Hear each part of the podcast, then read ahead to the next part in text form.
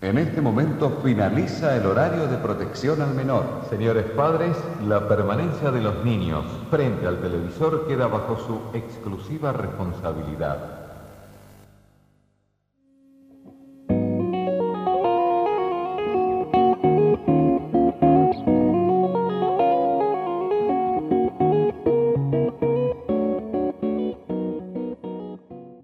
Hola, ¿qué tal?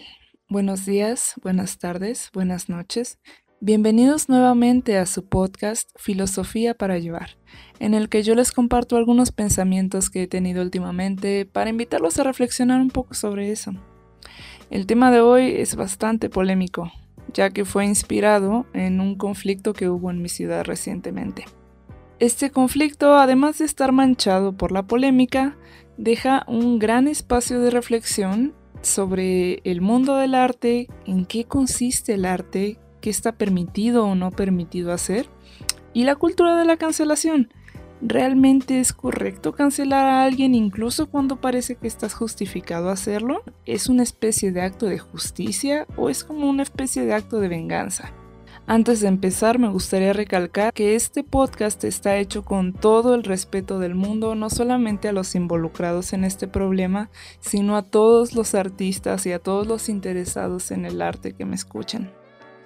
Los involucrados en este conflicto son los miembros, algunos miembros solamente, de una banda de rock alternativo en Aguascalientes, y una muy reconocida fotógrafa, no solamente en el estado, sino fuera del estado. Básicamente lo que sucedió es que la fotógrafa prestó algunas de sus obras para una exposición, no sé si temporal o permanente, en la que varios artistas participaron, incluyendo estos músicos. Pero lo importante aquí es que la obra era prestada, no fue donada, no fue regalada, Parece ser que un tiempo después de haber presentado esta obra, hubieron algunos roces entre la fotógrafa y los artistas, los cuales derivaron en una situación bastante desagradable. Hace un par de días se hizo un post en el que se exponía una de las fotos de la fotógrafa bajo el título de una intervención artística. Bueno, ustedes se preguntarán qué tipo de intervención artística es esta. Básicamente consiste en una estampa no más grande de unos 15 centímetros, o al menos eso es lo que yo estimo, en la que el logo del OXO está combinado con el logo de Ahorrará, con el mensaje de precios bajos, el cual fue colocado en el centro de la fotografía en la que aparece la autora al lado de su madre, lo cual a mi parecer empeora un poco el asunto ya que el artista ha manifestado la importancia personal que tiene esa obra en especial para ella, lo cual creo que es completamente razonable. Sin embargo, al poco tiempo la imagen fue borrada de redes sociales, pero fue el suficiente tiempo para que esto se volviera viral. Quizá la mayor gravedad de este asunto no está solamente en haber tomado la fotografía sin permiso, lo cual por supuesto es un robo, sino que está en la naturaleza del tipo de modificación que se hizo en la fotografía. Dicha fotografía estaba registrada como una obra de arte con derechos de autor. Y ustedes se imaginarán que modificar algo así, por supuesto que tiene consecuencias legales. La fotógrafa realizó un post en Facebook, del cual hablaremos un poco más tarde, en el que pudimos observar un poco de estas intervenciones artísticas y de la justificación que los artistas ponían de por medio. Este post incluía un video en el cual podíamos escuchar las voces de los artistas y de la fotógrafa. Y la explicación que ellos dieron era que este es un proyecto que ellos tenían en el que estaban haciendo una especie de crítica al capitalismo y a la mercadotecnia. Lo cual, sinceramente, no les voy a mentir, en un principio me dio bastante risa. Por supuesto, se entiende que los logos de Oxxo o de Ahorrera representan a empresas monstruo en México, pero ¿cuál es la relación entre eso con la obra entre eso y la obra de la fotógrafa? ¿Hay una relación entre el éxito de ella y el capitalismo? ¿O es una relación entre el capitalismo y la maternidad, dado que la fotografía era de ella y su madre? La verdad, cualquier tipo de relación se ve bastante forzada. Por otro lado, esta no fue la única ocasión en que las estampitas generaron polémica, sino que también fueron usadas en el póster de una persona que fue asesinada injustamente y cuyos pósters se pueden apreciar alrededor de la ciudad desde hace ya varios años. ¿Existe alguna relación entre el asesinato injusto de una persona y la mercadotecnia o el capitalismo? ¿Es pegar una estampa en la cara de esa persona una crítica al capitalismo? Lo más claro es decir que no. Aunque no sabemos los verdaderos motivos del autor, casi cualquier motivo me parece algo forzado. Y esto es lo que nos lleva a hablar sobre realmente qué hace algo ser arte. Existen varios tipos de arte que no fueron creados con el propósito de generar una apreciación estética, es decir, que no fueron creados para ser vistos como algo bello, sino que fueron creados con un propósito de transmitir una especie de mensaje a la sociedad. Por ejemplo, podemos mencionar los performances y obras de arte que han creado las feministas. Recuerdo yo mucho uno en el que se colocaron varias mujeres como ensangrentadas y en bolsas, representando el acto del feminicidio. Ahí es mucho más claro cuál es realmente la intención de la obra de arte, cuál es la intención o el mensaje detrás de todo esto, qué es lo que quiere provocar en las personas. No solamente se trata de llamar su atención, sino de que es llamar su atención para transmitir un mensaje. Sin embargo, este tipo de arte se parece un poco más al arte como posmoderno, transgresor, no sé muy bien cómo llamarle y discúlpenme, yo les adelanto que no que no tengo mucha idea de cómo funciona el arte, pero creo que incluso los más grandes críticos de arte tampoco tienen mucha idea de lo que consiste el arte.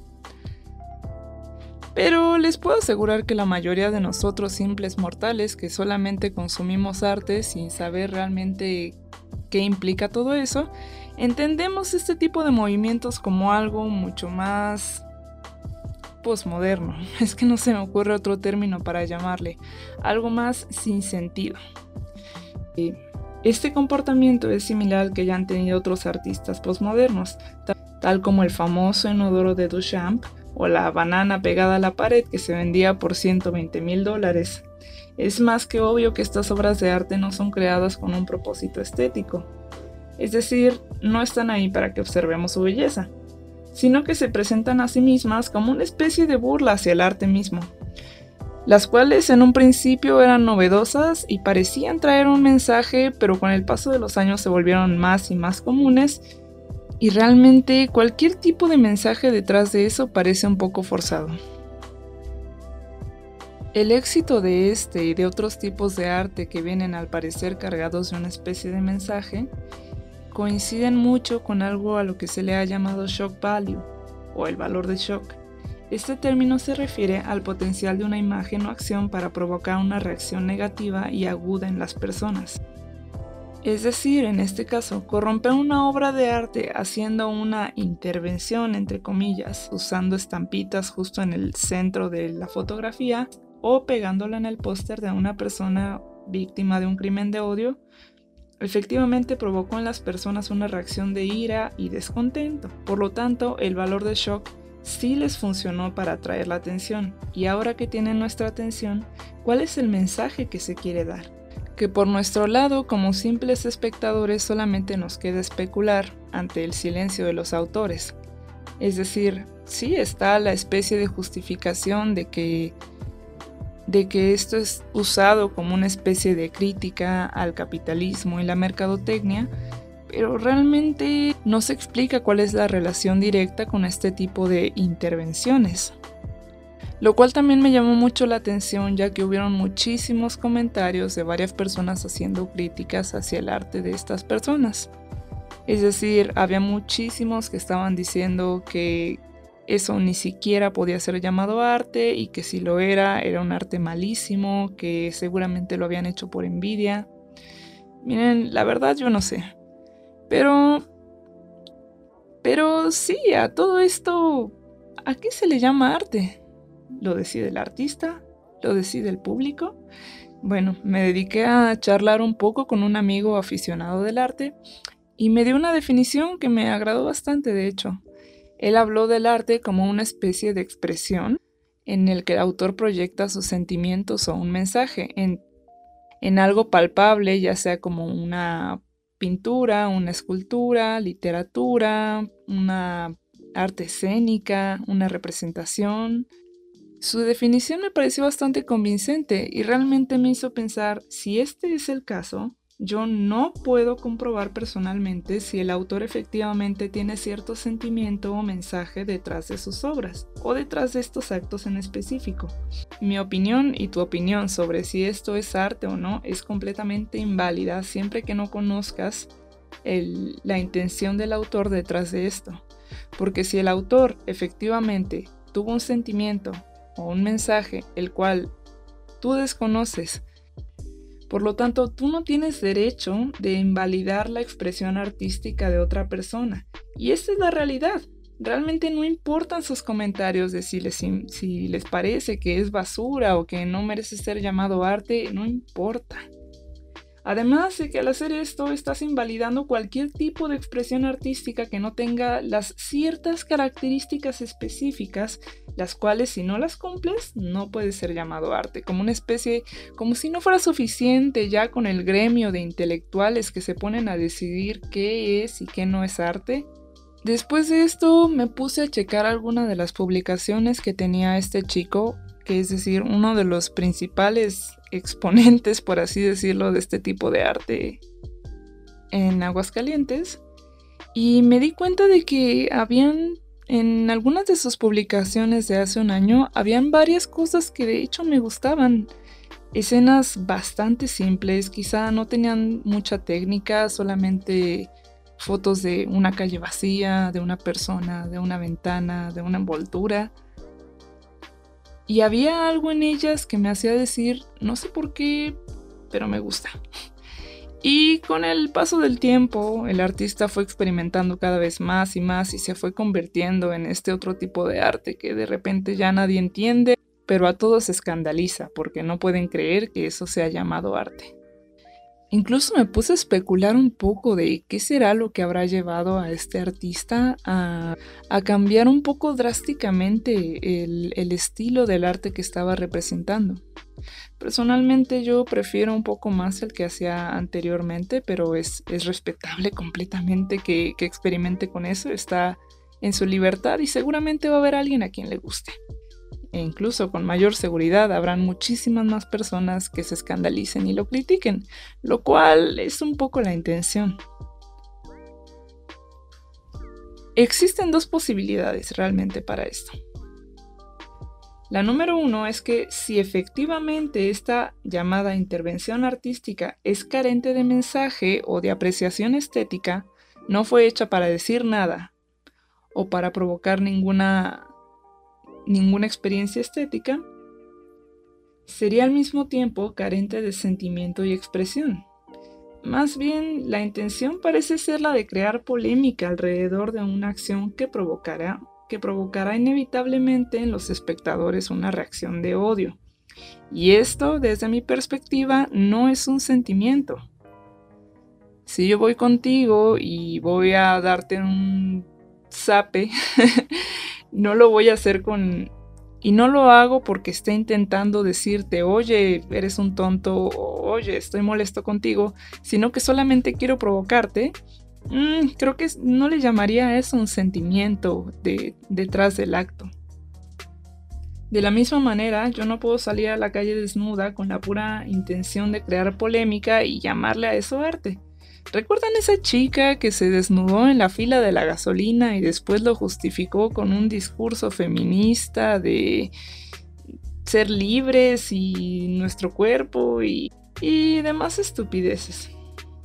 Bueno, como esto se pueden nombrar incontables casos, algunos muy relacionados con el mundo del arte. Bueno, la segunda posibilidad es que efectivamente tiene un mensaje y un sentimiento para el autor, pero si incluso esto fuera verdad, ¿hace esto justificable este tipo de actos? ¿Puedo yo cometer un acto de violencia y salir impune si le llamo arte? Aquí se empiezan a vislumbrar los límites de hasta dónde, de hasta dónde puede llegar algún acto hecho en nombre del arte. el cual, si es el caso,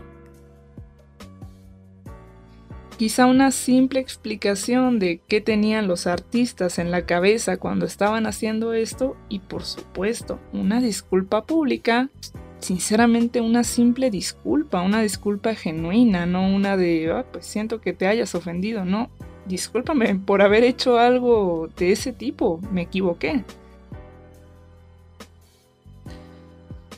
Y hablando de consecuencias, Además de proceder legalmente, la fotógrafa devolvió, por así decirlo, el golpe, usando una de las armas de calibre más pesado en esta era, la denuncia pública.